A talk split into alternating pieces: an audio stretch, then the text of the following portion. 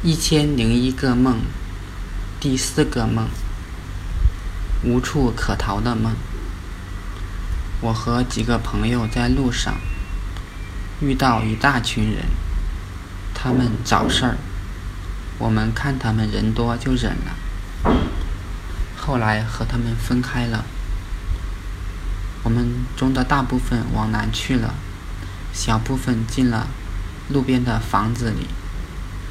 我们看南区的人走远了，就商量报复进了房子的那部分人。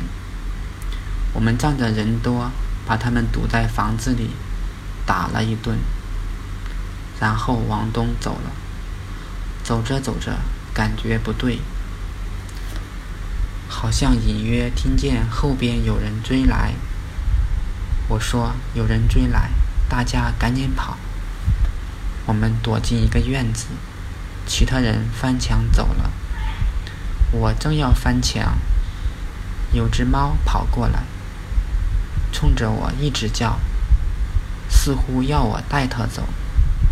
我感觉它很像一个熟悉的人，犹豫了一下，就把它抱在怀里，翻墙跑了。跟其他人汇合后。大家觉得附近不安全，要跑得远远的，我们就一直往东走，来到很偏很偏的地方，大概靠近边境吧，我们就停留并生活在那里。我们中有个人还做了老大，大家，包括本地人都很敬重他。有一天。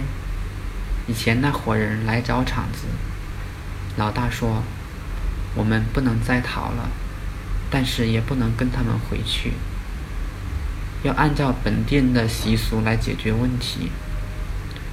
外地人来到这里，不能为所欲为。”那伙人看处境不妙，只能暂时撤退了。他们中有人出了歪点子，要抓一个我们的人反诬老大。其中一个人找到我，说要跟我到外边谈谈。他说这里人多不方便，就催促我往西边走。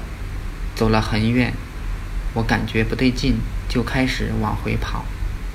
那人追我没有追上，还有一个人在半路里拦我，也没有拦住。他们还不死心，找了另外一个人。这人以前是他们那里一个小头目。他们抓了这个人之后，威逼利诱，这人一直没有屈服。但是我觉得，总有一天他会屈服。我就回去通知大家，那伙人可能要来找事。正说着，那伙人带着小头目来了。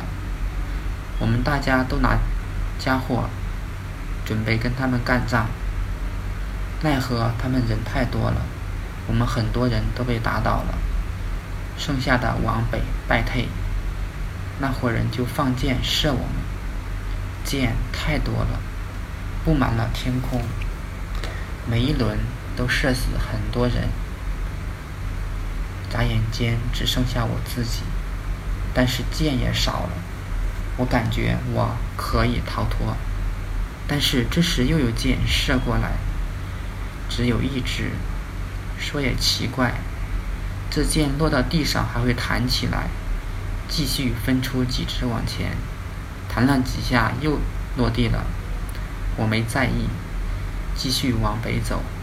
这时箭又射了过来，但是这箭会分叉，落地之后分为两叉，两叉落地又分四叉，再落地又分八叉。眼看距离我越来越近，让我有一种无处可逃的感觉。